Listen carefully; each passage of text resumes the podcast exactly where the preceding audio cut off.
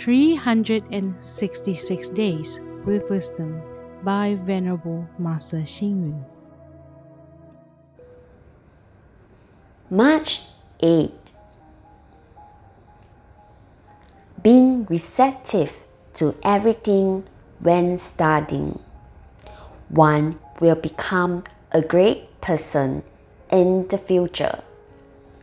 Being open to suggestions when researching.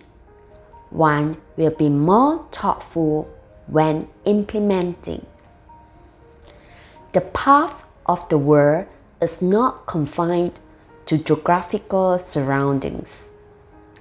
Other routes include financial, political, interrelationships, social networking, knowledge, and others.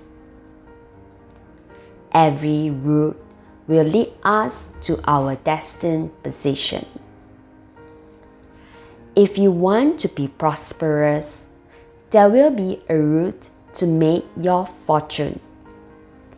Capital, diligent, good affiliations, accommodating, and benefiting others and overcoming difficulties are the paths to making a fortune.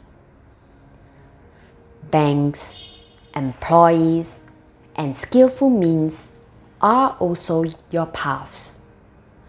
Without these paths, you do not have the good condition to make a fortune.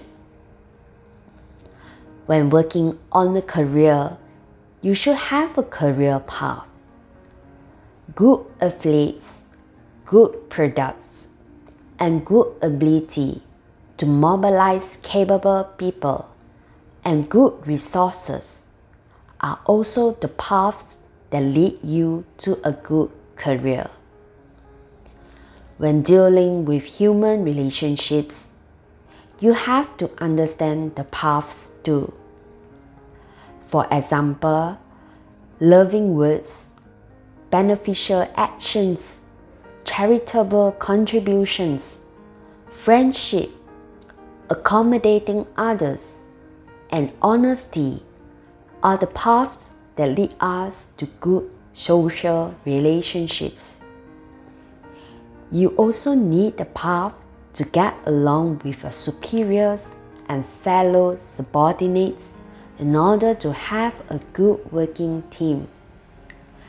If you can do well with all these things, you are on the right path to achieve success in the future. Read, reflect, and act. We can achieve great success if we can assess all paths. Please tune in, same time tomorrow as we meet on air.